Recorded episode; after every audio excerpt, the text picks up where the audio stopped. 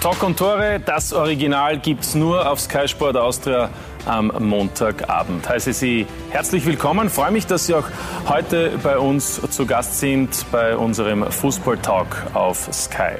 Es sind stressige Zeiten insgesamt, aber vor allem auch in der Tipico Bundesliga. Manche sprechen von einem Pulverfass, weil die Liga enorm spannend ist, weil alles eng beieinander ist. Die Ligareform macht es möglich, die Nervosität steigt und wenn es dann auch noch diskussionswürdige Schiedsrichterentscheidungen gibt, gepaart mit emotionalen Ausbrüchen, ja dann, dann ist es Zeit für eine sachliche, gehaltvolle, spannende Diskussion hier bei uns bei Talk und Tore. Deshalb freue ich mich ganz besonders auf unsere heutigen Gäste, auf unseren heutigen Talk. Begrüße den Schiedsrichter des Jahres, Österreichs Nummer 1 unter den Schiedsrichtern Harald Lechner. Schönen Abend.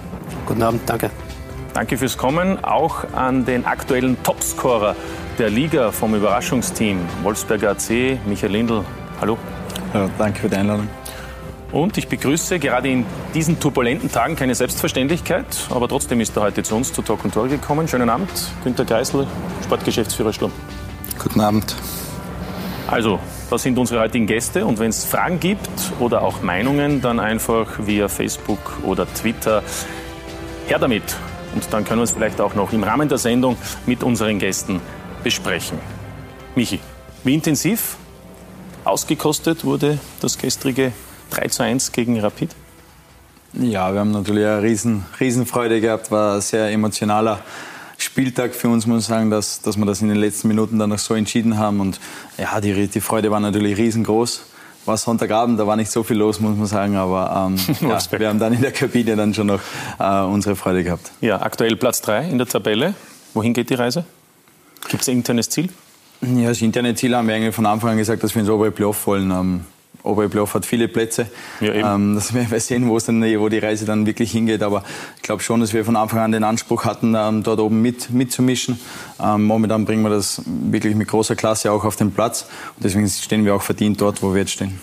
Harald Lechner, es waren einige Wochen, wo es sehr ruhig war, was die Schiedsrichterleistung in Österreich betrifft. Und so ab Runde 12, 13, jetzt auch 14, gab es zunehmend auch Kritik. Nehmen Sie das wahr, auch wenn es Sie selbst vielleicht nicht immer betrifft? Wie gehen Sie damit um? Ja, wir nehmen es natürlich schon wahr. Wie Sie bereits gesagt haben, der erste Teil des Grunddurchgangs war sehr gut. In den letzten Runden gab es sicherlich Entscheidungen, die diskutabel sind und natürlich nicht optimal getroffen worden sind. Ja, wie, wie, tauscht man sich da aus mit den Kollegen? WhatsApp-Gruppe ist ja momentan sehr beliebt, auch bei den Schiedsrichtern. Ja, hat man auch. Äh, es geht aber nicht nur um das Fehleraufdecken, es geht natürlich auch um die Zukunft, äh, etwaige Fehler zu vermeiden. Und da tauscht man sich mit seinem Team aus, um besser vorbereitet zu sein. Ja, ist wahrscheinlich auch enorm wichtig. Günter Greisel, wie tiefenentspannt sind Sie heute hier bei uns? Heute schon, ja. Also heute bin ich durchaus entspannt. War zwar ein intensiver Tag. Wir beruhigt, muss ich jetzt gerne für mich, ne? für mich auch ein erfreulicher Tag. Mit dem Roman Melich heute mittags den neuen Sturmtrainer präsentiert. Sie haben schon gesagt, die Spannung war ja nahezu unerträglich bis heute 13 Uhr. Also, dass es Roman Melich wird, meine ich. Ja, so, ja also ich glaube, das war jetzt nicht mehr ganz so unerträglich, ja, weil ähm, es war dann schon medial auch bekannt, dass er zu unseren Top-Kandidaten gehört und das auch durchgehend war. Und wir haben dann auch äh, in der ersten Wochenhälfte äh, Hearings gehabt, auch mit dem Roman Melich. Deshalb meine Frage, wieso erst heute die Präsentation und nicht vielleicht schon am Donnerstag vor dem Spiel, vor allem gegen St. Pauli?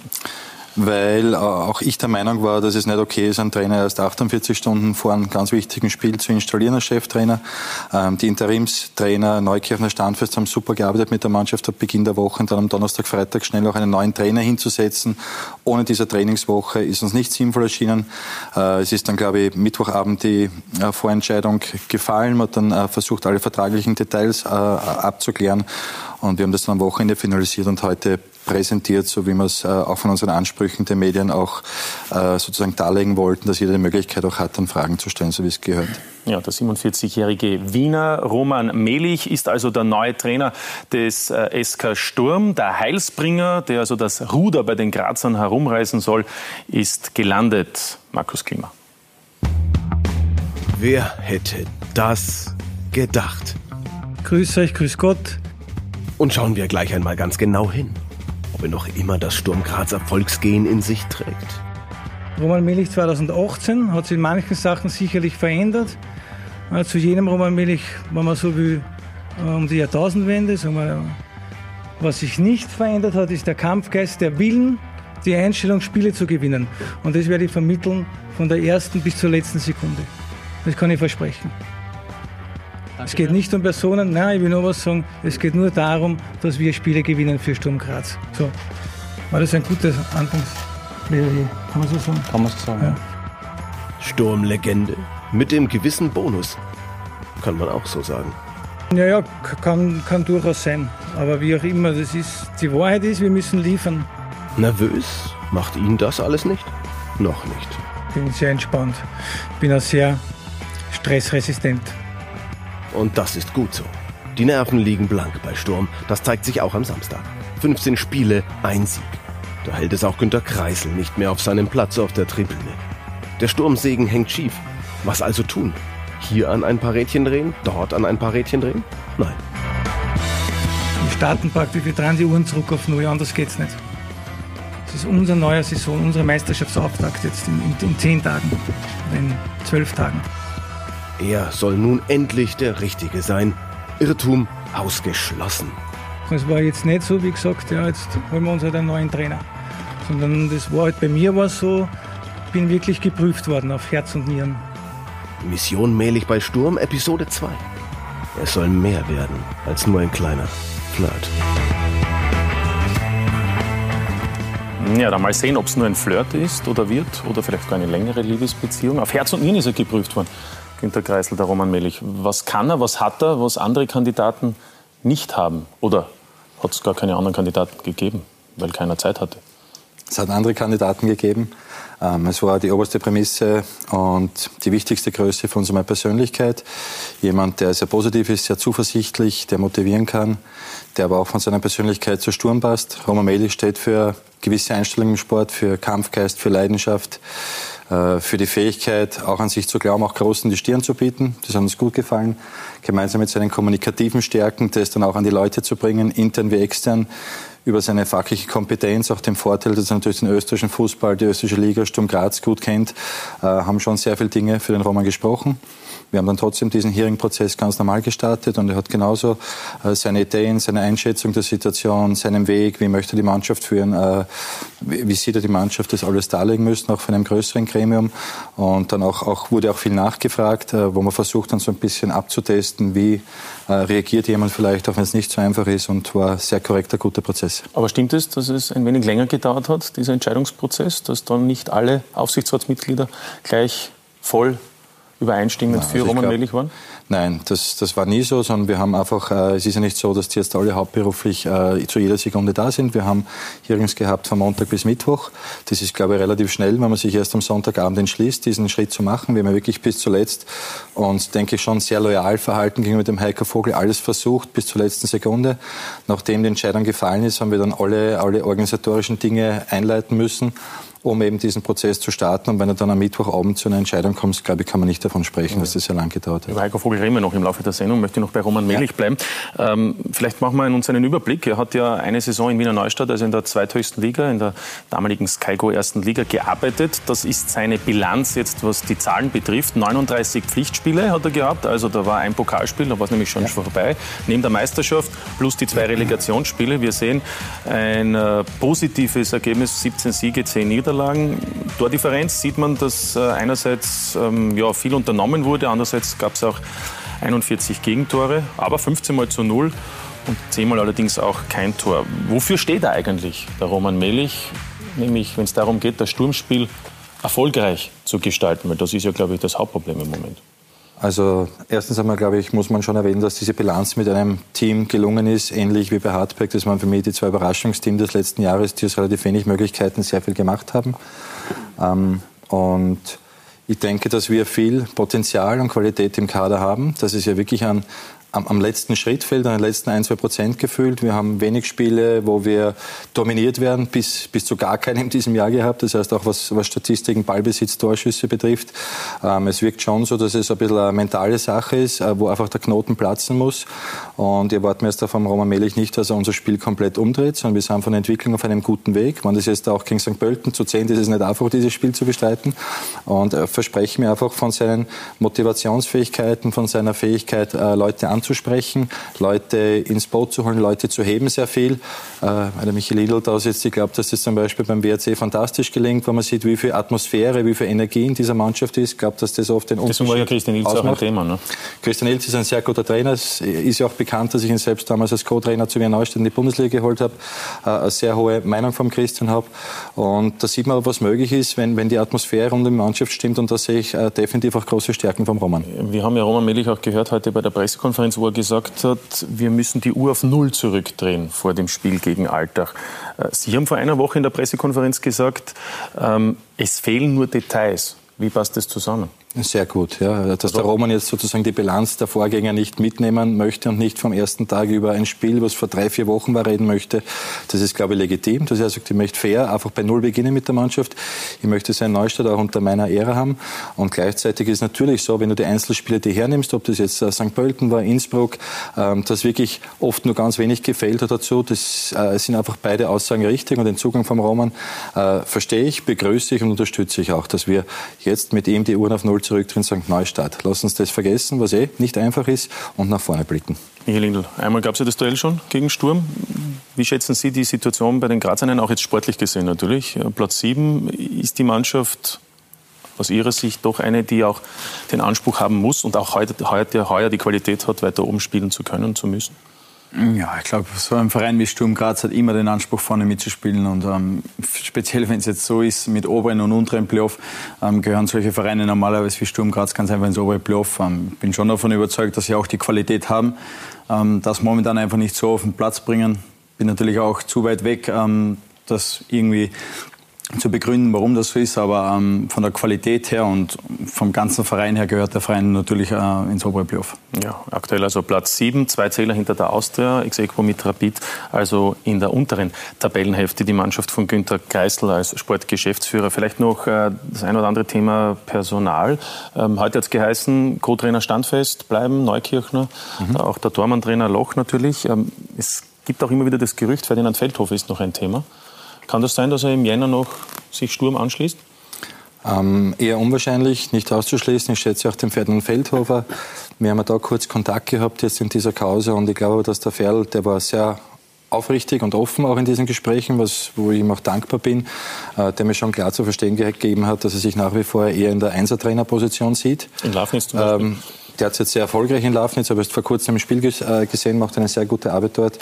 Und dass er eventuell eher da in die Richtung tendiert, Nummer eins zu bleiben und nicht als Assistenztrainer seinen nächsten Schritt zu sehen. Ja. Und Andrea Schicker, wann kommt er? Andi Schicker, glaube ich, wird wenig überraschend sein, dass ich den äh, Andi riesig schätze, mit dem ich sehr erfolgreich zusammengearbeitet habe. Ist ein Art ähm, Stellvertreter von Ihnen, dann kann man das so sagen? In Ihrer ähm, Funktion bei Sturm? Ist Analyse so wir, wir, haben es noch nicht finalisiert, aber ich denke, es sieht gut aus, dass, äh, dass der Andi diesen Schritt macht. Habe ihm Zeit gelassen, fühle mich natürlich auch Wiener Neustadt verbunden, weiß auch, wie wichtig der Andi für diesen Verein war. Äh, der hat nach meinem Abgang sehr lange bis zum heutigen Tag einen, einen Top-Job gemacht. Und er hat mir jetzt aber signalisiert, dass äh, er sich diesen nächsten Schritt vorstellen kann äh, im Bereich, ich mal, Personal, Chefscout, Analyse und äh, wird sicher ganz wichtiger Mitarbeiter von mir, wenn es soweit kommt und das hoffe ich. Ja, Wer kommt dann noch von Wiener Neustadt? Ja, dann denke ich, ist es einmal gut. Also ich, ich habe mich nicht dazu ausgezeichnet, laufend Leute von Wiener Neustadt nein, nein, zu holen. Aber aktuell ich habe bisher, bisher noch niemanden von Wiener Neustadt geholt. Jetzt ist äh, einfach äh, mit dem Roman Melich ähm, jemand, der auch bei Wiener Neustadt war und dort einen guten Job gemacht hat, vor allem auch natürlich eine Verbindung auch zu Sturm Graz hat.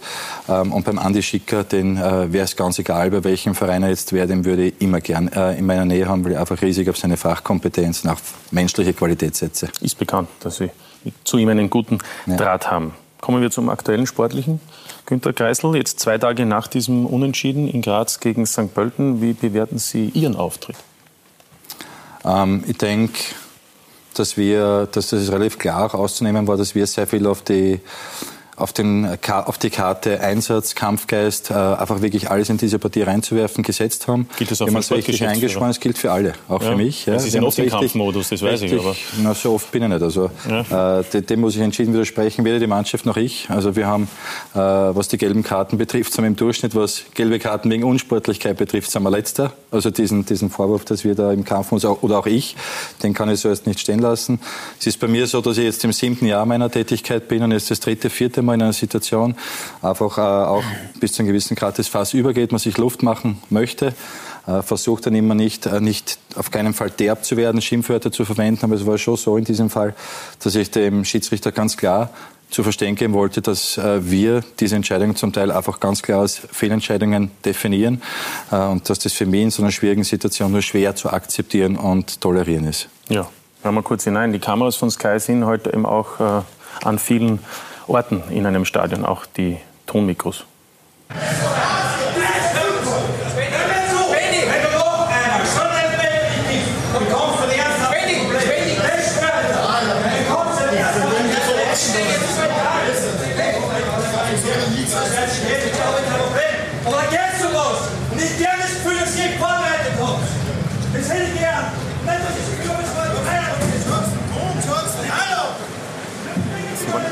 sehen.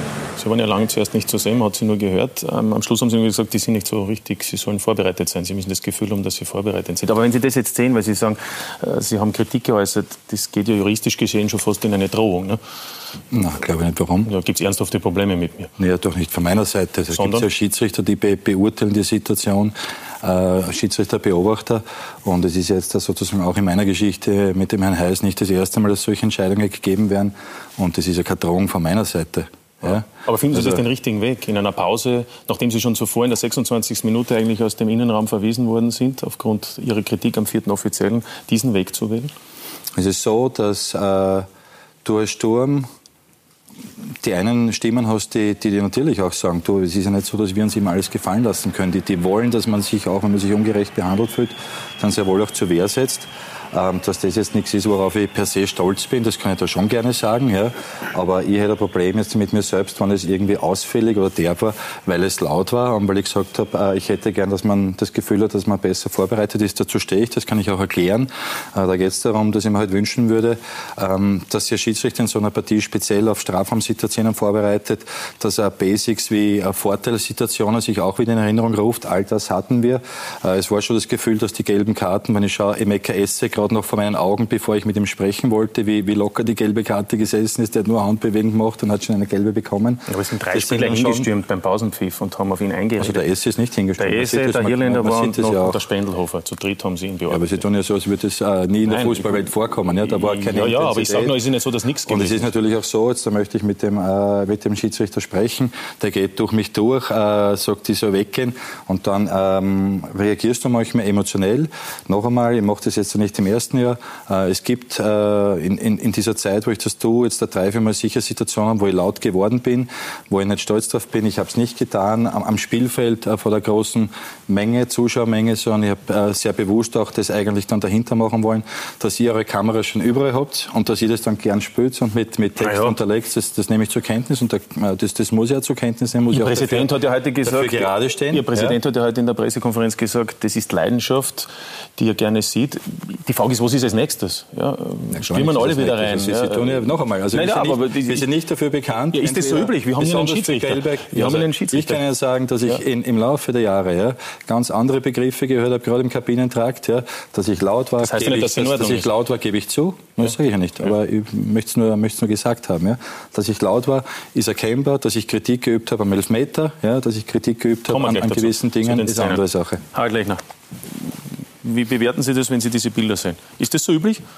Üblich ist es natürlich nicht, das kann natürlich mal vorkommen, aber wie bereits schon öfters angesprochen, dieser neue Modus bringt Spannung, Emotion mit sich und natürlich werden dann Schiedsrichterentscheidungen mehr durchleuchtet und natürlich ist in diesem Fall natürlich das auch spielbeeinflussend. Es gibt natürlich Fehler von Schiedsrichtern, die nicht spielbeeinflussend sind, die das Ergebnis nicht den Ausgang beeinflussen, die Punkteverteilung, aber in diesem Fall war es so, unter anderem und ich würde nicht sagen, dass man es verstehen kann, aber wir Schiedsrichter haben uns auch zu wehren.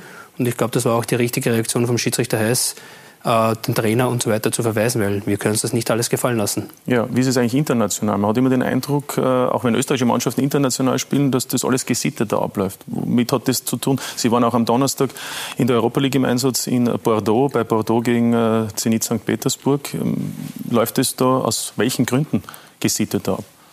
Es läuft sicherlich gesitteter ab aus verschiedenen Punkten. Erstens, man kennt sich nicht so. Das ist einmal ein ganz entscheidender Punkt. Ich kenne die Spieler nicht, die Spieler kennen mich nicht. Ich kenne meistens den Trainer natürlich nicht so, natürlich von den Namen schon, aber nicht das Verhalten, das Spezielle. Der große Unterschied, das weiß ich schon, das sind die rigorosen Strafen der UEFA. Das weiß der Herr Kreisel sicher auch. Das ist der maßgebliche Unterschied und ist auch der Erfolg von der UEFA, warum Fußball von Portugal bis in Kasachstan funktioniert, sind unter anderem diese rigorosen Strafen. Ja, also müssen die Strafen schärfer werden. Die Bundesliga bestimmt ja letztlich selbst. Ja, also äh, noch einmal, äh, das, ich möchte jetzt da. Äh, es gibt ja noch keine. Strafs in Attack nicht bei Gott nicht dramatisiert haben. Ja, also noch einmal, ich kann es zusammenfassen. Es waren letzte Woche schon zwei klar nachweisliche äh, Fehlentscheidungen. Wir sind in einer schwierigen Situation. Der Druck ist groß. Das ist ja alles zugegeben.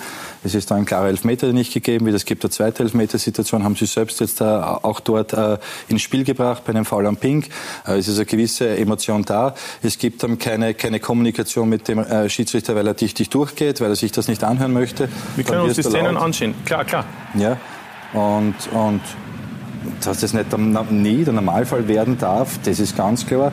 Dass ich nicht stolz darauf bin, habe ich auch schon gesagt, aber äh, wir sind dann trotzdem alles Menschen und dass du einmal lauter wirst, ja, das ist im Fußball bei Gott nicht und ich hoffe nicht, dass der Heiß jetzt mit Albträumen nachts aufwacht.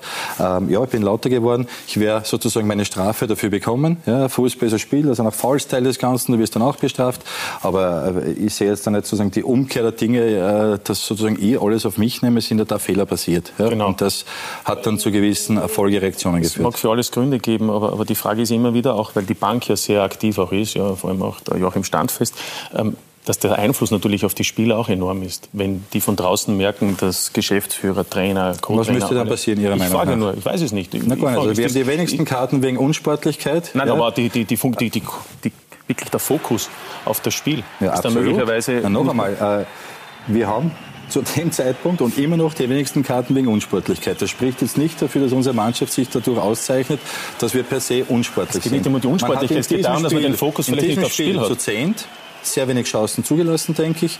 Äh, wir haben in der, zwischen der 82. und 84. Minute nochmal zwei Großchancen gehabt. Äh, die Mannschaft hat auch zu zehn das Publikum mitgerissen. Es war ein harter Fight. Ja. Ich habe schon gesagt, wir haben uns eingeschworen, dass wir auch über, über diese Sturmtugend, Kampfgeist gerade in so einem Spiel kommen müssen, wo es um sehr viel geht. Und im, im Nachhinein, es geht auch immer um, die, ums richtige Aktivierungsniveau. Und im Nachhinein kann man selbstkritisch sein und sagen, vielleicht war dieses Einschwören und dieses wirklich alles investieren, das Stück zu hoch von allen Beteiligten, äh, von mir, vom Trainerstab, vom äh, von, von, den Spielern. Aber es war für mich jetzt nichts dabei, wo ich sage, wir müssen uns per se einen Pranger stellen lassen. Es war laut. Äh, wie gesagt, entschuldige mich dafür. Äh, wollte, wollte weder medial noch sonst wie damit irgendwie Aufsehen erregen. Wenig überraschend. Ja. Ähm, äh, bin zum Glück äh, so gewesen, dass ich keine Schimpfwörter gewählt habe, aber einfach laut, laut und klar meine Meinung gesagt. Und ja, äh, muss dann auch wieder zur Tagesordnung übergehen. Thema auch. Wir wollen ja auch noch eine Szene ansehen. Es ist ja auch Aufregung gewesen wegen der roten Karte. Harald Lechner, Schiedsrichter untereinander bewerten das ja auch, dieses ähm, Einsteigen von Maresic, der dann letztlich das erste Mal in seiner noch jungen Karriere des Feldes verwiesen wurde. Ist das eben aufgrund der Regelauslegung mit der Sohle voraus eine rote Karte? Also für uns im Schiedsrichterkreis auf jeden Fall diese Art und Weise, wie dieser Zweikampf geführt wird, man kann so sagen, er spielt den Ball und er will um den Ball kämpfen, unter Anführungszeichen. Aber diese Art und Weise, wie dieser Zweikampf geführt wurde, ist aus unserer Sicht eine rote Karte. Ja, hat es natürlich auch habe ich, habe Auffassungsunterschiede. Von meiner Seite gegeben. nicht bestritten, also ist mir bewusst, äh, habe auch genügend äh, Schiedsrichterschulungen erlebt, weiß, dass diese Intensität, die offene Sohle, all das Kriterien sind, wonach du Schiedsrichter zur roten Karte greifen sollst. Ähm, dass du als Fußballer dann immer noch versuchst, irgendwie das Argument Ballgespielen so reinzubringen, ist eine Sache, aber man muss dann schon auch die Anweisungen, die die Schiedsrichter äh, haben, äh, da einfach akzeptieren. Aber was auch auffällt in dieser Diskussion, in dieser emotionalen Phase dieses Spiels, ähm, die Kritik hat sich auch nach dem Spiel in erster Linie auf den Schiedsrichter konzentriert. Warum nicht zum Beispiel auch auf Dario Marisic, der in diesem Zweikampf an einem Tatort unter Anführungszeichen 40 Meter vor dem Tor zu einem Zeitpunkt, wo überhaupt keine Gefahr war, es stand 0 zu 0. Mhm. Über den wird überhaupt nicht gesprochen. Oder warum wird nicht über Schul oder Ese gesprochen, die 200-prozentige Torchancen auslassen? Äh, schimpfen Sie mit denen auch so? Also das ist, glaube ich, nicht richtig. Der Lukas Spendler hat seinen Kollegen Marasic sehr wohl eine Pflicht genommen und gesagt, dass ihm das nicht passieren darf. Ähm, es ist jetzt da die 14. Runde gewesen. Wir haben in den 13 Runden davor bei Gott nicht geglänzt, dadurch uns oft äh, über irgendwas zu beschweren. Wir haben, egal ob die Schiedsrichter andere Dinge waren, äh, immer versucht, die eigenen Fälle hervorzukehren. Äh, es ist mir bewusst, dass wir durch Esse, durch Schul, durch Spendelhofer, durch Grozarek gute Chancen hatten, das Spiel selbst zu entscheiden. Habe das auch gleich nachher live beim Sky-Interview gesagt, dass ich möchte, dass wir vor der eigenen Türe kehren. Ja, das ist ganz wichtig. Wir hatten es selbst in der Hand, aber es hat das nicht begünstigt. Also es ist nicht so. Das habe ich sogar bei Sky live nach dem Spiel Spiel oder live im Interview nach dem Spiel dann gesagt. Gut, ähm, aber gleich noch, was erwarten Sie sich insgesamt im Umgang in Österreich in der Bundesliga? Respekt, Fragezeichen? Selbstverständlich, das erwarten aber die Vereine auch von uns. Äh, uns muss bewusst sein, wir sind eine kleinere Liga. Äh, aufgrund der Zugehörigkeit der Schiedsrichter zu verschiedenen Landesverbänden fallen auch für viele, wie zum Beispiel für mich, zwei Vereine ausgenommen das Derby immer aus. Das heißt, ich habe natürlich sehr viel Kontakt mit Sturm Graz. Ähm, es bedarf eines Aspektes. Das ist unbedingt notwendig, aber auch von unserer Seite sowie von den Vereinen. Ja, und insgesamt, wie würden Sie die Situation äh, bewerten, einordnen? Ist es im Moment nervenaufreibender, ein Spiel zu leiten, als möglicherweise in der letzten Saison? Finde ich persönlich nicht. Das ist für mich immer die gleiche Voraussetzung. Ich als Schiedsrichter möchte natürlich nicht im Fokus sein, möchte das Ergebnis nicht negativ beeinflussen. Das ist mein, meine Hauptaufgabe. Und so soll das Spiel eigentlich auch sein. Dass es natürlich einmal zu Konflikten kommt, zu Fehlinterpretationen, das ist klar. Aber man sollte sich nachher wieder die Hand geben und sich ins Gesicht schauen können. Ich muss vielleicht sagen, mit dem Harald Lechner ist er wirklich auch schon lange in der Liga und kennt mich lange, ich kenne ihn lange. Wir haben zum Beispiel noch nie ein Thema gehabt miteinander. Ja. Aber es gibt da manchmal Situationen, wo die Kommunikation nicht glücklich verläuft. Ja. Aber es ist da, und da gibt es einige andere Schiedsrichter, mit denen ich überhaupt noch nie ein Thema gehabt habe. Ja. Das ist die Ausnahme, die nicht gut ist. Es ist für ein Spiel gestanden bei uns und es war Emotion da. Ja, wir müssen ja dazu sagen, wir haben Sie schon eingeladen letzte Woche, konnte nicht wissen, Richtig. dass Sie am Samstag diesen Richtig, Auftritt das, haben. Das, ja, es war auch so nicht geplant, klarerweise. Ja. Gut, aber deswegen können wir jetzt drüber reden. Michi, Ihre Erfahrung mit Deutschland, Schiedsrichtern Holland und Österreich. Wie würden Sie da sagen, gibt es da Unterschiede? Kommunikation, der Stil, wie Spiele von den Schiedsrichtern auch geleitet werden? Ja, natürlich ist immer ein bisschen ein Unterschied, aber es hängt immer vom, vom Schiedsrichter ganz einfach ab. Ähm, ich glaube schon, dass es der Schiedsrichter in die eine oder andere äh, Richtung lenken kann, das Spiel auf alle Fälle. Und ähm, ja, in Holland habe ich mich jetzt nicht so viel unterhalten mit den Schiedsrichtern. In Deutschland, in Österreich ist es ein bisschen einfacher. Ähm, aber entscheidend ist einfach, dass du respektvoll miteinander umgehst. Und das ist natürlich am Platz nicht immer ganz so einfach, muss man ehrlich sagen. Auch als Spieler, wenn dann Emotionen dabei sind und ähm, als Spieler fühlst du dich natürlich immer benachteiligt bei, bei Entscheidungen. Aber ja, es geht prinzipiell um den Respekt äh, gegenüber und ähm, das ist schon speziell auch in Deutschland, muss ich schon sagen, schon äh, sehr hoch. Ja, technisch versierte Spieler heißt es ja auch immer, sollen ja besonders geschützt werden. Haben Sie den Eindruck, dass das auch passiert? Bei Ihnen nämlich? ja, ich, ich denke schon, dass man mal, ich weiß nicht, ob man das explizit auf, auf einen Spieler jetzt hin, hin äh, richten sollte, dass man sagen, ja, der Spieler muss geschützt werden, der nicht, sondern es mhm. sollte schon das gleiche Maß für alle Spieler gelten, ob der jetzt vielleicht technisch versierter ist oder vielleicht ein bisschen ein Raubein ist, ist glaube ich nicht so entscheidend, sondern faul ist faul. Ähm, sollte dann auch so geahndet werden. Ja, aber es ist ja zum Beispiel Schul oder Kitaschwili bei Sturm, da hat es ja auch Kritik gegeben, dass die oft freiwillig sind, hat Heiko Vogel gesagt, auch nach dem Spiel gegen die Wiener Austria. Wird da besonders Bedacht genommen, gerade deshalb, weil man in Österreich eben jeden Spieler kennt? Ja, grundsätzlich sollte jeder gleich behandelt werden. Man weiß natürlich, welche Spieler, ich sage mal im Spielaufbau, öfters den Ball haben, werden vielleicht öfters attackiert. Auf das sollte Wert gelegt werden. Aber ich denke, dass wir alle Spieler gleich behandeln und das sollte auch unser Ziel sein. Ja. Michi, also wir haben schon gehört, es läuft ziemlich gut bei Ihnen, auch persönlich. 14 Scorerpunkte, sieben Tore, sieben Torvorlagen. Ist das für Sie selbst überraschend, dass das im Moment die Nummer eins eben auch der Bestwert in Österreich ist?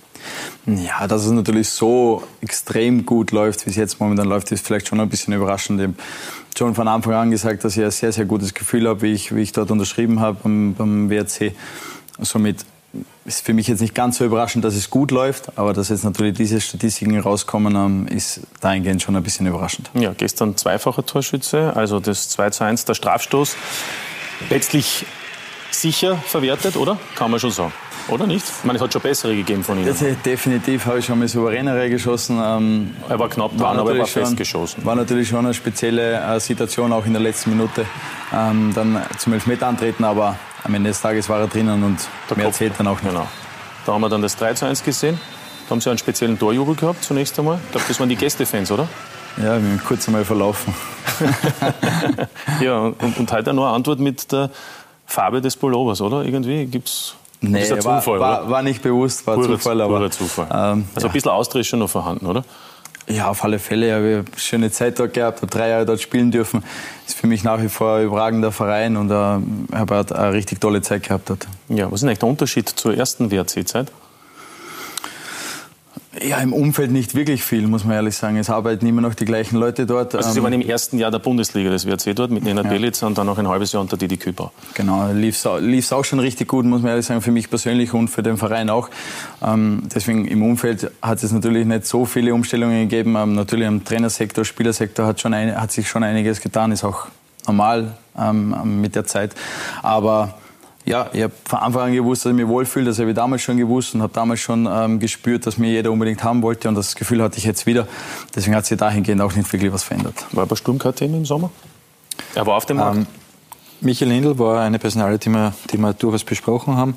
Ich äh, denke aber, dass wir Peter Schul jetzt nicht einen ganz unähnlichen Spielertypen haben. Äh, und das hätte vielleicht konkreter werden können, wenn der Peter Schul frühzeitig in diese Transferzeit äh, gegangen wäre. Ähm, so war es jetzt da kein konkretes Thema, weil wir einfach mit einem ähnlichen Spielertyp da sehr gut besetzt sind.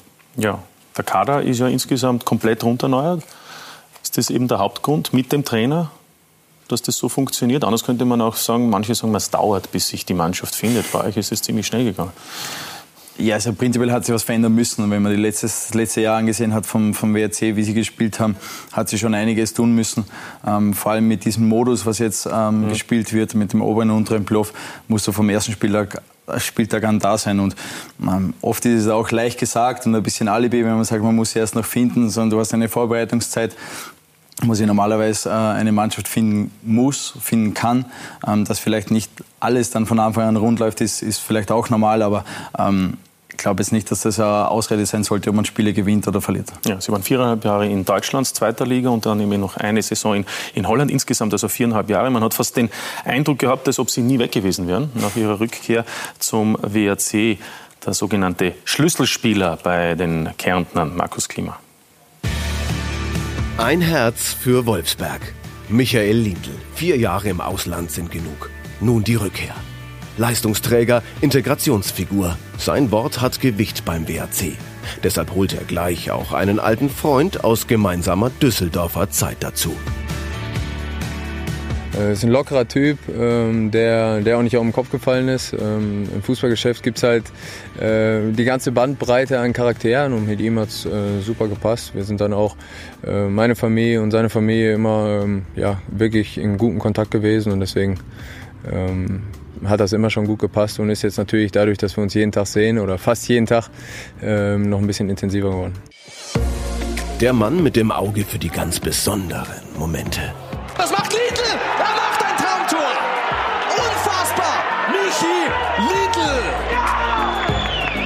Habe mir schon sehr oft vorgenommen, das zu probieren. Ähm, habe es noch nie wirklich umgesetzt. Ähm, ja, heute habe ich es probiert und dass ich natürlich so trifft, ist natürlich auch ein bisschen ein Glück, aber ja, freut mich natürlich sehr. Der Wolfsberger Erfolgslauf ist unmittelbar mit seinem Namen verbunden. Er bringt seinen Trainer, ja, ganz Wolfsberg in Verzückung. Und gestern die zweite Minute der Nachspielzeit.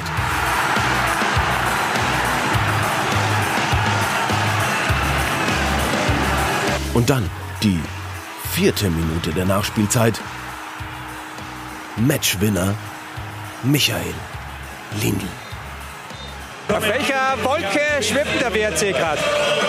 Ja, momentan aber sehr hohen, aber wir gehen auch jedes Spiel, muss man sagen, absolut ans Limit. Ähm, ohne, ohne der Bereitschaft, ohne den Willen, 100% an Platz zu bringen, geht's nicht. Michael Lindl. Seine Werte sprechen eine deutliche Sprache in jeder Statistik ganz vorne dabei. In fast jeder. Im Laufen tut er nicht so gerne, aber ich glaube, das weiß jeder. Ähm, obwohl er immer eine Statistik, er sagt immer, er läuft viel, aber relativ langsam. Also äh, das ist jetzt keine Neuigkeit, aber das können Sie immer, immer fragen, wie er dazu steht.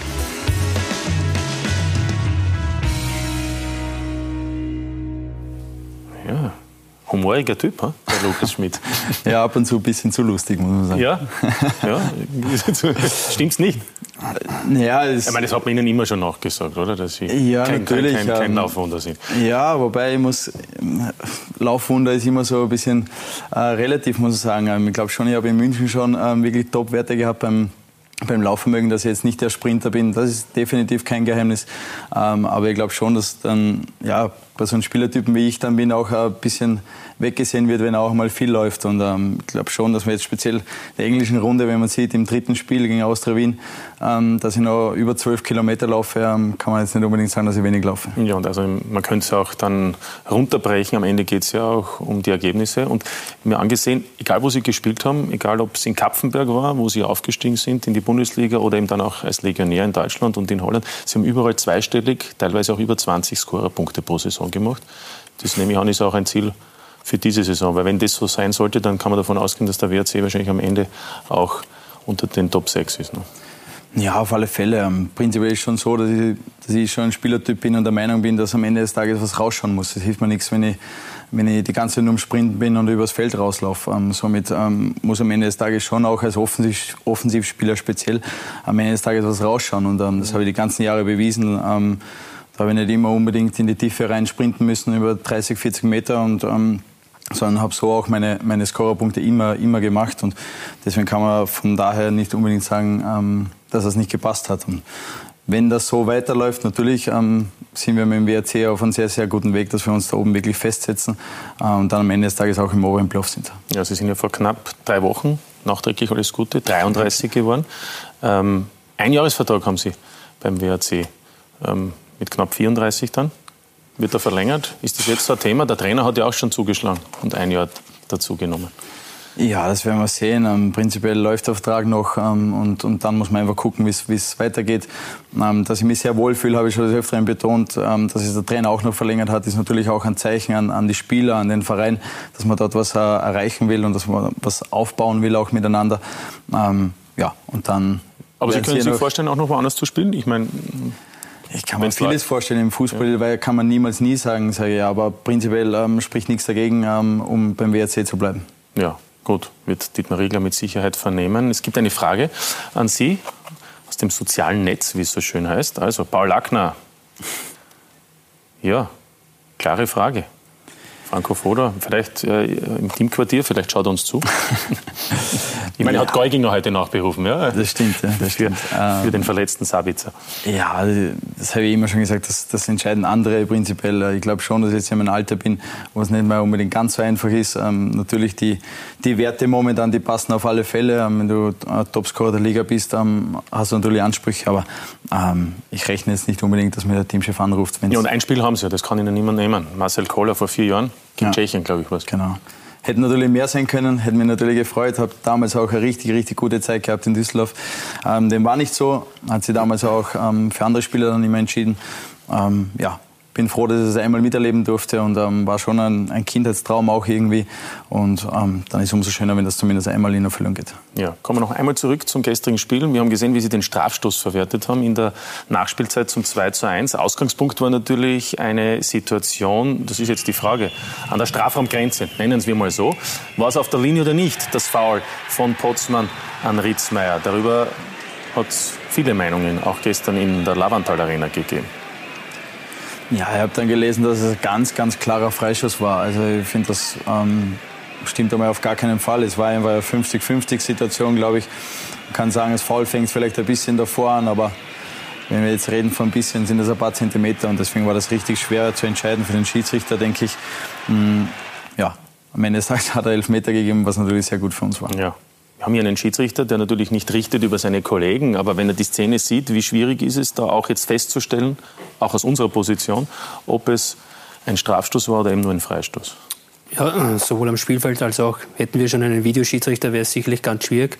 Mit diesen Kamerapositionen würde ich nicht von einem klaren offensichtlichen Fehler sprechen.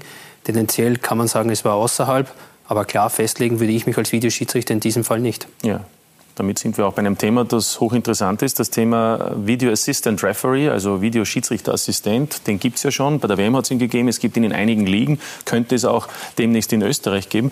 Diese Szene, Harald Lechner, wie würde da, wenn es einen Videoschiedsrichterassistenten in Österreich geben würde oder wenn es ihn gegeben hätte, wie wäre da die Kommunikation? Also es würde zwei Kommunikationen geben, entweder schau es dir an, einen Review, oder wenn der Videoschiedsrichter der Meinung ist, das ist nicht klar, offensichtlich falsch, dann bleibt die Schiedsrichterentscheidung so stehen, wie sie in diesem Fall getroffen wurde. Also weil die Kameraperspektive möglicherweise nicht ausreicht, um, um ein klareres Urteil genau. oder ein anderes Urteil. Weil ich muss mich auch in die Situation des Schiedsrichters am Spielfeld verfassen. Und wenn er dorthin geht und die gleichen Kamerabilder sieht, so wie ich angenommen im Ü-Wagen, dann muss ich sagen, ist es nicht klar ersichtlich. Ja, wir haben da noch einmal herausgefiltert die Szene. Also, dass er gefault wird, ist klar. Oben die Frage ist ja auch, geht es nur um die Beine, Harald Lechner, oder geht es nicht auch darum, wo der Rumpf ist, wo der Körper ist? Grundsätzlich ist entscheidend, wo das Foul stattfindet. Wie Sie bereits gesagt haben, die Linie gehört zum Strafraum, das heißt, ein Foul auf der Linie wäre ein Elfmeter. Und dadurch, dass es eine Situation ist, wo es einerseits zu einem Fußkontakt kommt, zu einem Oberkörperkontakt halten, ist es ganz schwierig. Ja, also das ist, glaube wir diskutieren über diesen Videoschiedsrichter natürlich. Vielleicht wollen wir uns einmal einen Überblick verschaffen. Wann darf er überhaupt eingreifen? Der Video Assistant Referee, da gibt es äh, ganz klare Vorgaben. Es gibt nur vier Gründe. Nämlich, wie entsteht ein Tor, also die Torerzielung, dann Strafraumsituationen, ebenso eine, wie wir gerade gesehen haben vom gestrigen Spiel Wolfsberg gegen Rapid.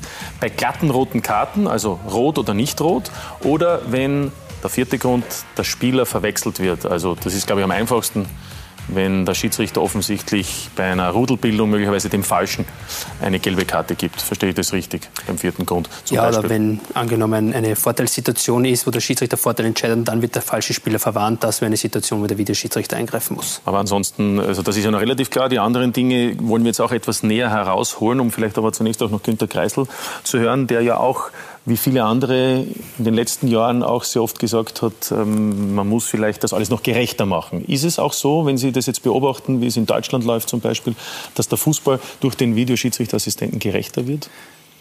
Ich möchte einleitend sagen, ich habe es mir immer gewünscht, dass äh, eben äh, Situationen per Video überprüft werden können, weil ich als NFL-Fan, American Football-Fan gesehen habe, dass das dort fantastisch funktioniert. Und dort die Regel gilt, du musst praktisch ganz klar die Tatsachenentscheidung überholen können, damit du das Urteil veränderst. Ähm, wird aber dort ausgelöst sozusagen durch die Coaches. Würde ich auch für den Fußball nicht unspannend finden, dass ein Trainer sagen kann, ich möchte jetzt das sozusagen, genau, ich glaube im Tennis ist es auch so, ja. dass du auch Spieler sagen kannst, ich hätte gerne, dass diese Situation nochmal äh, überwacht wird.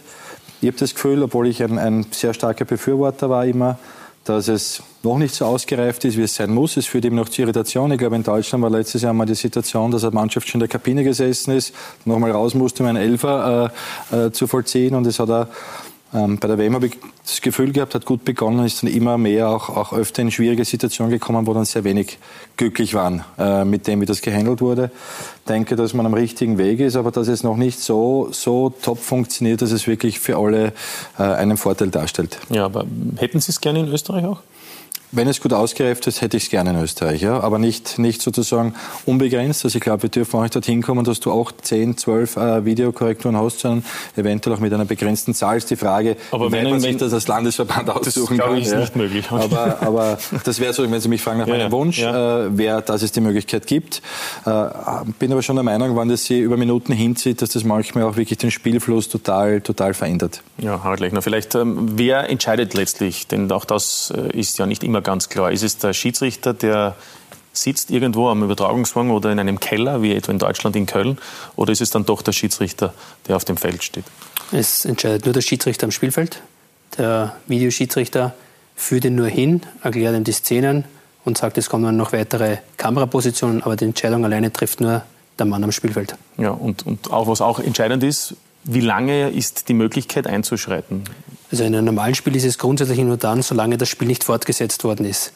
Darum kommt es ja oft zu Situationen, äh, mögliche Strafraumsituation, ja, nein, der Ball geht ins Out, dann darf dieser Einwurf einmal nicht durchgeführt werden. Wenn sofort, kann auch sein, dass der Schiedsrichter im Spielfeld ein Signal zum Videoschiedsrichter sendet, er möge sich die Situation ansehen. Mhm. Ab dem Moment, wo ich als Schiedsrichter der Spielfortsetzung zustimme, kann ich da nicht mehr zurückgehen auf den Strafstoß angenommen. Also eigentlich ein mehr Stress für den Schiedsrichter als, als bisher. Ne?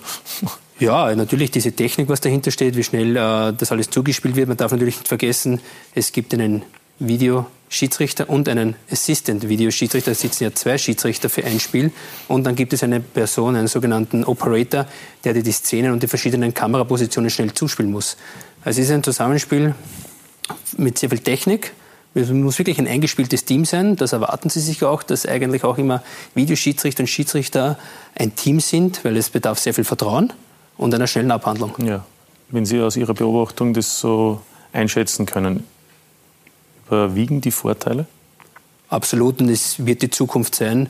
Äh, Länder wie Polen spielt die gesamte Liga schon mit Videoschiedsrichter, Tschechien spielt schon, Belgien, Holland wird die gesamte Liga gespielt, Spanien, Frankreich. Äh, es wird in vielen Ländern schon gespielt. Das sind die großen Länder wie Spanien, Frankreich und so weiter. Aber auch kleinere Länder, wie ich gesagt habe, Tschechien, Polen spielt es mit Videoschiedsrichter. Die sind schon voll drinnen. Und einerseits gut für die Liga. Es hebt den Stellenwert der Liga, es hebt den Stellenwert der Schiedsrichter und es führt zu mehr Gerechtigkeit. Ja, und in der Champions League kommt es ja auch nächstes Jahr.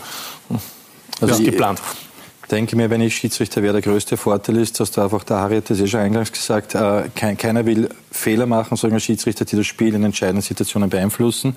Und das ist schon, glaube ich, auch ein, ein Sicherheitsmechanismus, wo der Schiedsrichter froh bist. Weil das Letzte ist, was du willst, dass du durch eine Fehlentscheidung äh, dann das Spiel mitentscheidest. Und das ist schon ein, ein Sicherheitsnetz, das auch, glaube ich, für die Schiedsrichter, was den Druck betrifft, sehr, sehr sinnvoll ist. Ja. Wie sehen es die Spieler? Wenn es der Entscheidungsfindung ja. dient? Ja, auf alle Fälle, solange es der Gerechtigkeit dient, ist, ist es schon eine gute Sache. Man muss halt immer dann aufpassen, dass man nicht zu viel Emotion auch, auch rausnimmt, weil ich bin schon nach wie vor der Meinung, dass der Fußball von Emotionen lebt und, und auch leben muss. Ähm, braucht auch vielleicht mal die eine oder andere Diskussion, ähm, die man nach dem Spiel äh, führen kann über das Spiel. Prinzipiell ist es eine gute Sache, aber dann muss es wirklich auch perfekt funktionieren, was jetzt die letzten Monate, sage ich mal, nicht unbedingt gezeigt hat, dass es so ausgereift ist. Ja, die Frage ist natürlich, wann kann das Videoschiedsrichtersystem in Österreich in der Bundesliga frühestens eingeführt werden und vor allem auch, welche Schiedsrichter machen das dann? Das ist ja dann auch die nächste Frage, die also dann, wie wir es gehört haben, den Hauptschiedsrichter auf dem Feld unterstützen. Wir haben mit dem österreichischen Chef der Schiedsrichterkommission, Robert Sedlacek, und auch mit dem Bundesliga-Vorstand, mit Christian Ebenbauer gesprochen. Der Plan ist derzeit, dass wir bis zum Sommer 2019 eine Entscheidung treffen wollen, äh, wie, wann und zu welchen Bedingungen der Videoschiedsrichter eingeführt wird oder werden kann. Wesentlichster Punkt ist, äh, dass es eine Einführung erst mit frühestens mit 2020, 2021 geben kann, weil man einfach von der IFAB und von der FIFA vorgeschrieben 60 Spiele Probelauf, sprich das ist ein, Probelauf, ein Zeitraum von neun bis zwölf Monaten, der vorgeschrieben ist. Äh, wenn die Grundsatzentscheidung getroffen ist und die Zahlen am Tisch liegen, es wird sich auf jeden Fall im siebenstelligen Bereich pro Saison äh, bewegen, dann werden wir frühestmöglich starten, das Projekt starten aus meiner meiner Sicht wäre es, ist der Videoschiedsrichter wichtig. Ich finde es schon sehr interessant und auch wichtig, denn wenn wir darüber sprechen, auch in der Elite, in der Champions League dabei zu sein, dann brauchen wir wahrscheinlich das eine oder andere Team, das so zusammengesetzt ist, dass es auch erfahrene Leute als Videoschiedsrichter dabei hat. Wir brauchen einen größeren Kader, wir brauchen Leute, die als Videoschiedsrichter in Frage kommen und ich rechne, dass es sicher mindestens ein Jahr äh, Zeit braucht, um Schulungen, um die Technik, um alles so weit zu bringen, dass es äh, gut funktioniert. Also Robert Sedlacek äh, sucht noch Videoschiedsrichter, kann man mal heraushören. Aber er hat natürlich auch gesagt, dass man im internationalen Geschäft, also eben in, zum Beispiel in der Europa League, wohl dann nur mehr weiter Spiele leiten wird, Harald Lechner, wenn es auch dann die Videoschiedsrichter in Österreich gibt. Äh, sehen Sie die Gefahr, dass Österreich zurückbleibt? Kann durchaus sein. Also ich kann es jetzt nicht äh, wissen, weil ich nicht weiß, wie die UEFA entscheidet. Wir hatten leider auch nicht die Möglichkeit, mit der zusätzlichen Schiedsrichterassistenten zu üben die letzten Jahre, seit 2010 hat die UEFA diese Systeme und das ist, finde ich, sehr erfolgreich. Also der sogenannte Torrichter, ne? Der sogenannte Torrichter steht natürlich auch medial oft in der Kritik, kann ich aber sagen, ist eine tolle Hilfe. Er hatte jetzt in Bordeaux genau die entscheidende Hilfe durch Julian Weinberger für eine Strafstoßentscheidung. Ähm, das heißt, man Länder, merkt oft nicht, wenn die Schiedsrichter über das Headset kommunizieren, weil viele glauben ja, die stehen nur herum. Ja, es ist eine verbale Kommunikation, keine nonverbale. Und natürlich ist es so wie beim Videoschiedsrichter, ich treffe die Entscheidung. Und wenn ein Torrichter, wie man so nennt, sagt Strafstoß, aber ich anders stehe und anderer Meinung bin, kann das Spiel auch mal weitergehen, obwohl er anderer Meinung ist. Und auch hier Länder wie Slowakei, Kroatien spielen alle Spiele, ausgewählte mit zusätzlichen Schiedsrichtern. Ja, in der höchsten Liga spielen spezielle Spiele, nicht alle, mit zusätzlichen Assistenten. Und wir haben es halt leider nur in der Gruppenphase. Und das ist natürlich für uns auch nicht leicht. Mit Sicherheit. Also und wann nehmen wir noch mit, was Christian Ebenbauer gesagt hat? Frühestens 2020, weil man ja auch eine Vorbereitungsphase benötigt. Und siebenstelliger Bereich, eine Million Euro. Wir können uns kurz fassen. Für alle, also die Schiedsrichter unterstehen dem österreichischen Fußballbund und nicht der Bundesliga, das ist ja auch entscheidend, aber die Bundesliga veranstaltet sozusagen die die Spiele, die aktuell jetzt dann 32 Runden, das heißt die Bundesliga und damit auch Sturm Günter Kreisel muss das finanzieren. Eine Million Euro würde wahrscheinlich bedeuten, dass von jedem Budget jedes Clubs ein bisschen was wegkommt. Ist es das wert? Ähm, Wird es Diskussionen geben? Ich denke, umso größer das Budget, umso eher Bereitschaft da mitzutun, umso kleiner das Budget, umso mehr spürst du es auch als Verein, liegt in der Natur der Sache. Ähm, Finanzierung von so Großprojekten, die einfach einen siebenstelligen äh, Bereich Kosten verursachen, sind sicher nichts, wo ich es jetzt für klug halte, wenn ich davor vorpresche mit einer Meinung, es wird äh, sicher diskutiert werden müssen. Ja, wird ja auch dann, muss ja auch diskutiert werden, weil ja eben ja. dann bis kommenden Sommer eine Entscheidung folgen sollte. Die Frage ist natürlich auch, es gibt Erfahrungswerte in Deutschland, äh, Harald Lechner. Sie sind ja auch im Austausch mit deutschen Kollegen. Ähm, die können Sie es eigentlich in der Bundesliga gar nicht mehr wegdenken. Na, die sind das absolut positiv, weil es natürlich Kritik vom Schiedsrichter nimmt, Fehler passieren und das wird einfach die Last vom Schiedsrichter genommen. Äh, Deutschland ist auch jetzt bereits in der sogenannten Offline-Phase, wo wir jetzt hin müssen, in der Probephase für die zweite Bundesliga schon. Also die sind schon sehr weit. Ja, da gibt es eben den Videoschiedsrichterassistenten in der Bundesliga. Harald Lechner hat es gesagt, in der zweiten Liga wird das gerade vorbereitet für die nächste Saison, die Einführung des Videoschiedsrichters. Und diese Erfahrung, die wollten wir natürlich auch äh, genauer erläutern. Und deshalb hat Christoph Jochum, mein Kollege, den Chef der deutschen Videoschiedsrichter, ja, da gibt es beim DFB tatsächlich auch einen Chef für die Videoschiedsrichter besucht. Die Skyline von Frankfurt. Hochhäuser, in denen so viele bedeutende Entscheidungen getroffen werden. Größe als Zeichen der Macht. Größe, wie sie auch der hier angesiedelte Deutsche Fußballbund zweifellos ausstrahlt. In der DFB-Zentrale treffen wir den Verantwortlichen für das Projekt Video Assistant Referee in Deutschland, Jochen Drees, und er ist überzeugt, der Videoschiedsrichter wird in Zukunft obligatorisch sein. Ich glaube, sie werden äh, im, in, auf die Dauer gesehen überhaupt gar keine Wahl haben, ähm, ähm, ob sie es einführen oder nicht. Das, ähm, sie, haben, sie erleben im Moment einen, einen riesigen Hype ähm, in den verschiedenen Verbänden über die ganze Welt verteilt, was die Einführung des Videoassistenten angeht. Die großen Verbände mit FIFA und UEFA haben äh, sich klar positioniert. Wer jetzt nicht mitmacht, bekommt Probleme. Vor allem für die Schiedsrichter ist eines klar. Wer nicht Woche für Woche in der heimischen Liga mit dem Videoassistenten arbeitet, wird international wohl nicht mehr eingesetzt werden. Da hätte ich große Skepsis, dass ich glaube, dass ein Schiedsrichter innerhalb von zwei, drei Tagen sich umstellen kann auf so ein Instrument des Videoassistenten, das, das nicht so einfach zu bedienen ist, wie man sich wie das vielleicht im Allgemeinen vorstellt.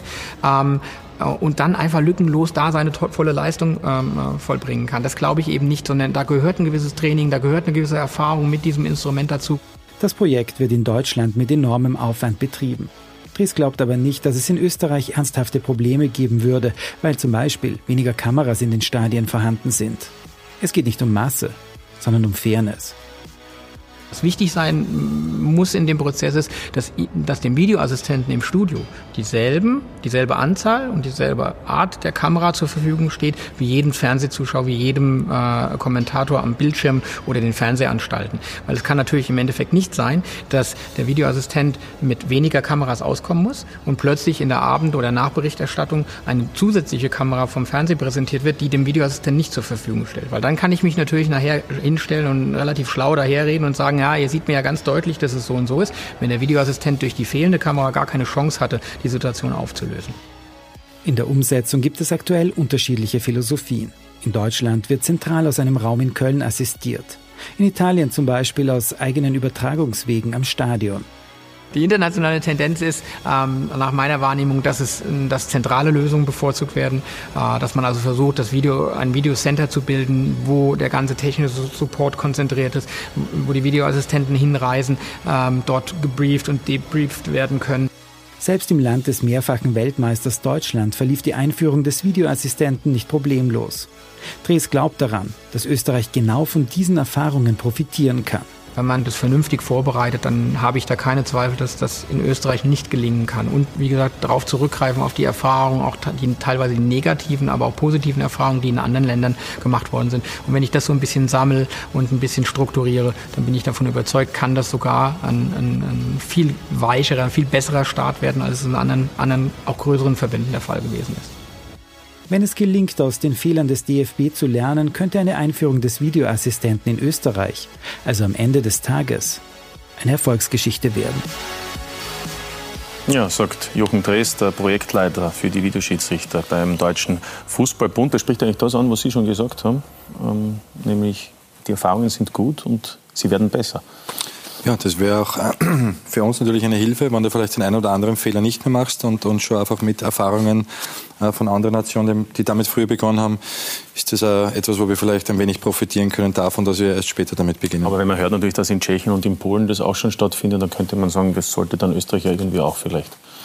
Ja, wünschenswert, ne? wünschenswert wäre es. Also es einfach, es steht viel am Spiel, es geht um viel immer wieder.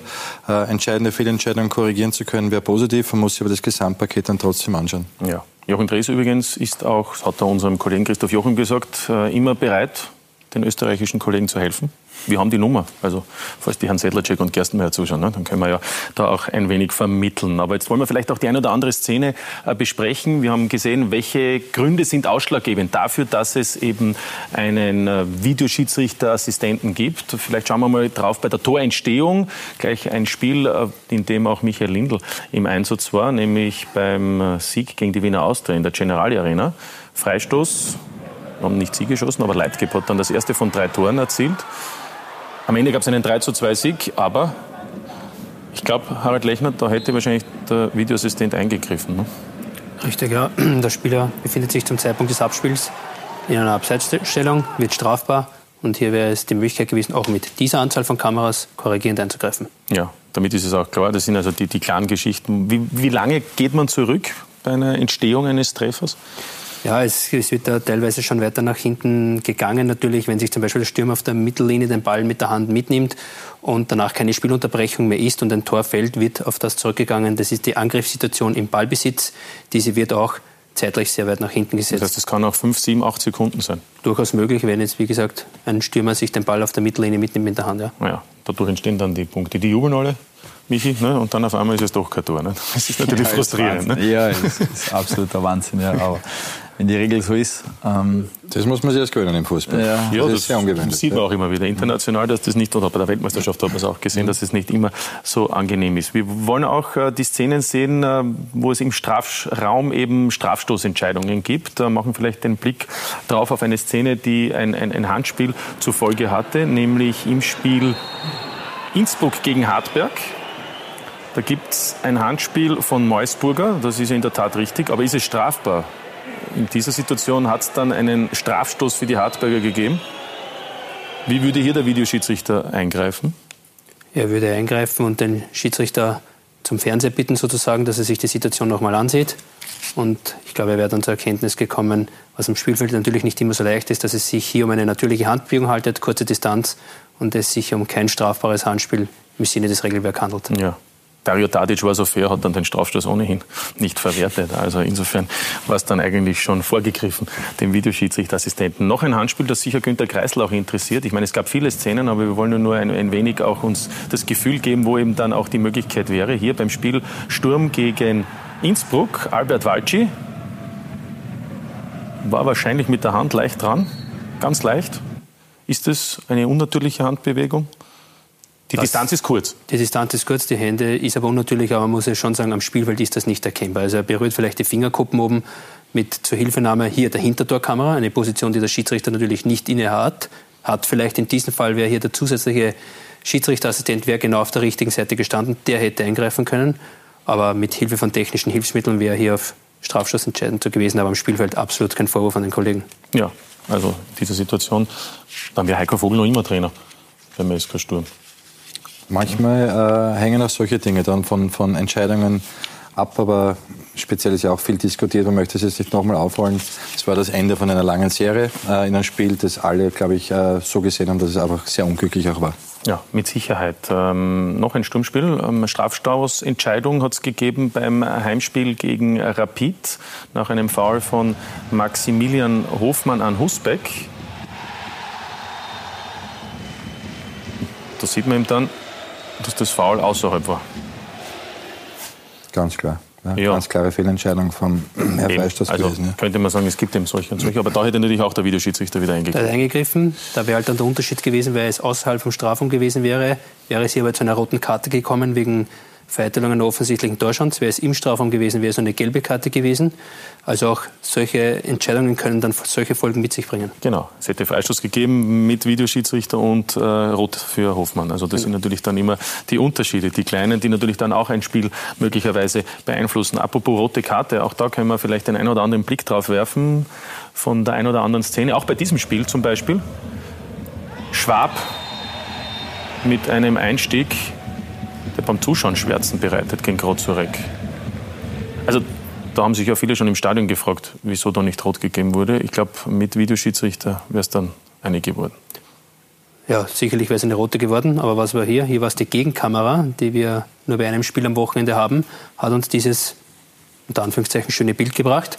Und hier konnte es nur mit der Gegenkamera vor allem so dargestellt werden. Das ist genau der Punkt. Wie viele Kameras brauche ich? Wo sind sie positioniert? Aber das war die Gegenkamera, die wir halt am Sonntag beim 17 Uhr Spiel haben.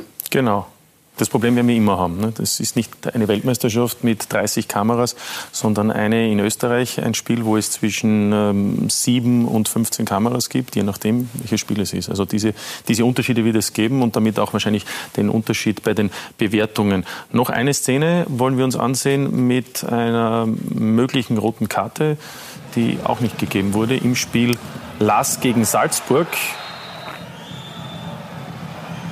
Trauner gegen Gulbranzen. Ja, die Frage ist doch, ob ich für so eine Situation einen Videoassistenten mhm. brauche. Ja, also ich sage jetzt einmal schon, weil es hat nur gelb gegeben. Ja, in dem Fall ja, aber man muss schon auch dann so sehen, dass man, es ist Schiedsrichter natürlich, die haben es definitiv nicht einfach, aber man kann dann auch nicht einfach hergehen und sagen, ja, okay, das soll alles der Videoassistent entscheiden, sondern solche Situationen sind ganz klar zu ahnden. Und das muss der Schiedsrichter ganz einfach oder Linienrichter auf der, auf der Seite, der steht einen Meter daneben, der muss da einfach eingreifen und das sagen, da brauche ich keinen Videoassistenten. Ja. Ist es brutales Spiel? Ja, mit, mit den Bildern, was wir hier sehen, ist es ein geführter Zweikampf mit übermäßiger Härte und das hat eine rote Karte mit sich zu ziehen weil wir das jetzt auch am, am Samstag gesehen haben bei Marisic gegen Luxbacher. Da gibt es auch das Argument, er hat den Ball gespielt. Ist das zutreffend bei der Bewertung einer persönlichen Strafe?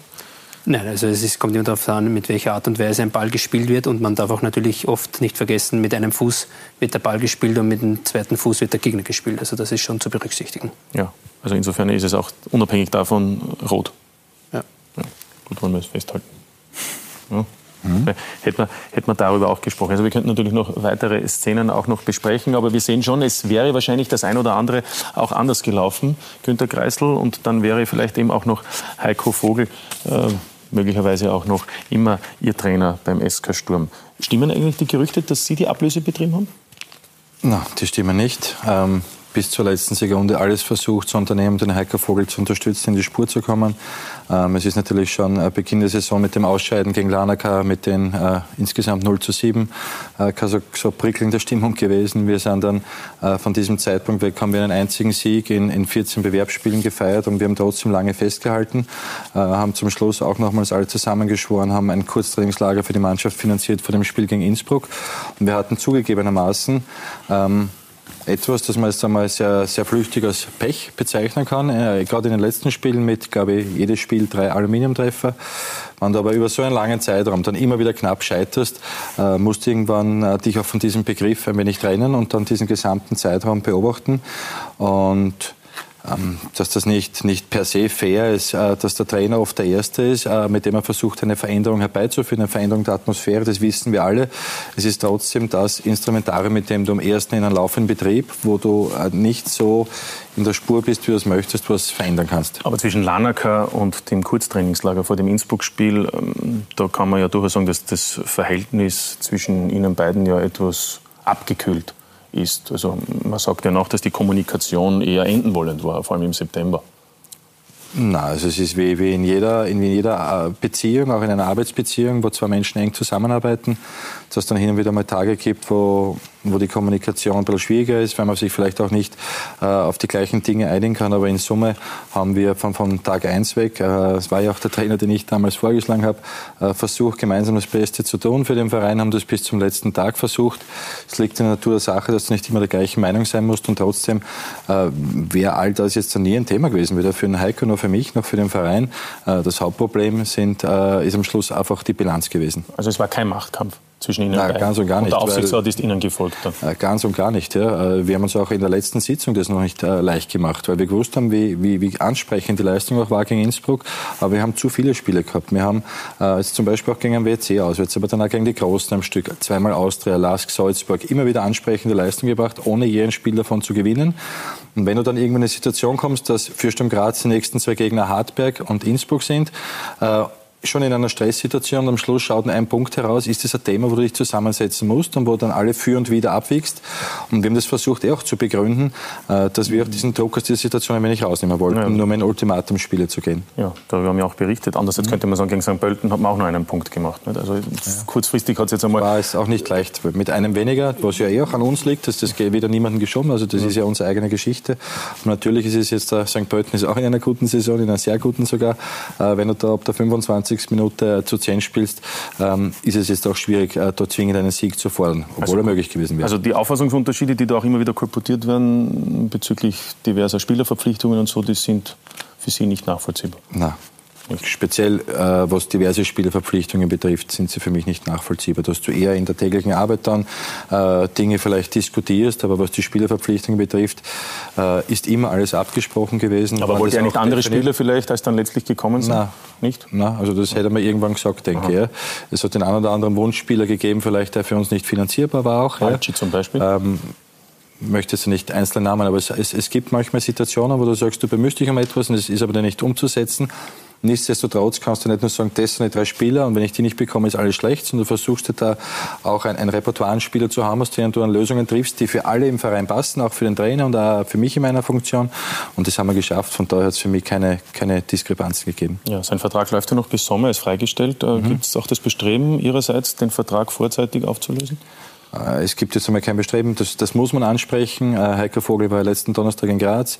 Wir haben das jetzt da auch kurz angesprochen und er hat gesagt, er braucht einfach noch Zeit, möchte ein bisschen Abstand und dann können wir in Zukunft uns über, über solche Dinge unterhalten. Jetzt gilt es einmal für ihn auch ein bisschen Abstand zu gewinnen und das haben wir natürlich respektiert. Ja, wollen wir über aktuelle Personalien sprechen? Es gibt da einen, der heißt äh, Ivan Ljubic. Da könnte man zwei Fliegen mit einer Klappe treffen. Erstens könnte man sich mit einer Rückholaktion im Jänner vielleicht im Mittelfeld noch einen zusätzlichen Spieler holen und zum anderen könnte man einen Konkurrenten schwächen. Hartberg. Ähm, vom Motiv ist das erste ehrenwerter. Ja, äh, geht, nicht, ja. geht nicht darum, irgendjemanden zu schwächen. Ähm, ich freue mich, der Ivan hat, äh, wir haben vor eineinhalb Jahren äh, eben auch in meiner Person gesagt, das ist ein Spieler, den ich spannend finde in der zweiten Liga. Ja, und Roman Mengel äh, kennt ihn. Haben in Neustadt. Wiener Neustadt eine sehr gute Saison gespielt und äh, so wie er aufgebaut wird, wenn der Weg so weitergeht und der Ivan dann irgendwann für, für Sturm Graz ähnliche Leistungen bringen kann, auch bei einem noch größeren Verein, dann glaube ich, war es ein sehr guter Entwicklungsweg.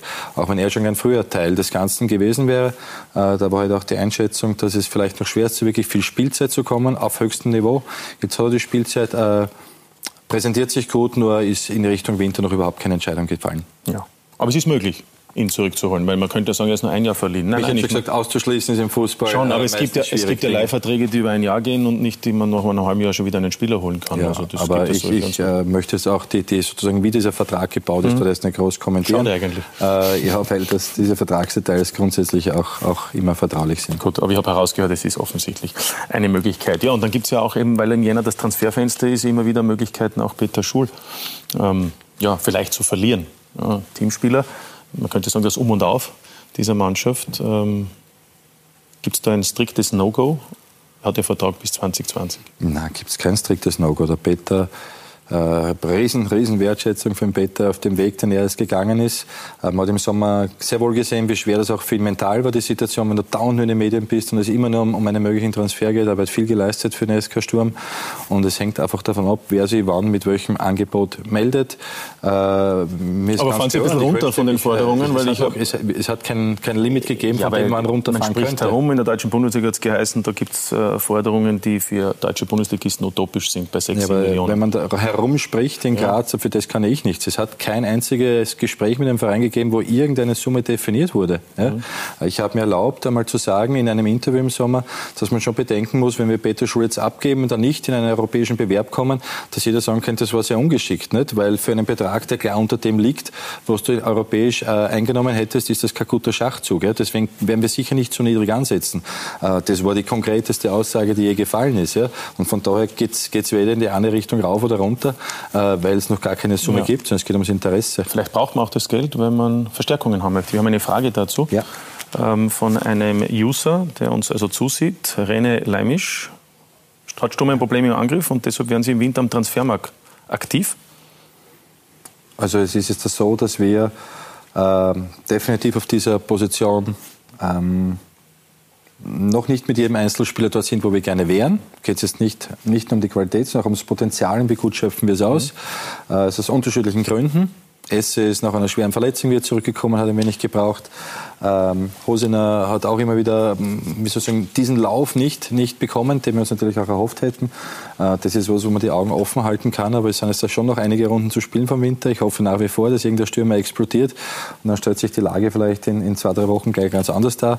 Aber de facto ist es einfach äh, auch eine Position, wo wir verpflichtet sind, auch ein wenig die Augen offen zu halten. Ja, also Top 6 ist jetzt einmal das vorrangige Ziel. das war immer das Ziel oder das ist einmal das Ziel, glaube ich, auch, auch für, ein, äh, für einen Verein wie Sturm mit diesen Ansprüchen, dass wir ober dem Strich sein wollen, im, im Meisterplayoff sein wollen, wissen aber, dass wir in keiner komfortablen äh, Position sind, was das betrifft. Das heißt, wir werden die Ärmel aufkrempeln müssen und alles unternehmen, dass sich das äh, auch so ausgeht, wie wir uns das vorstellen.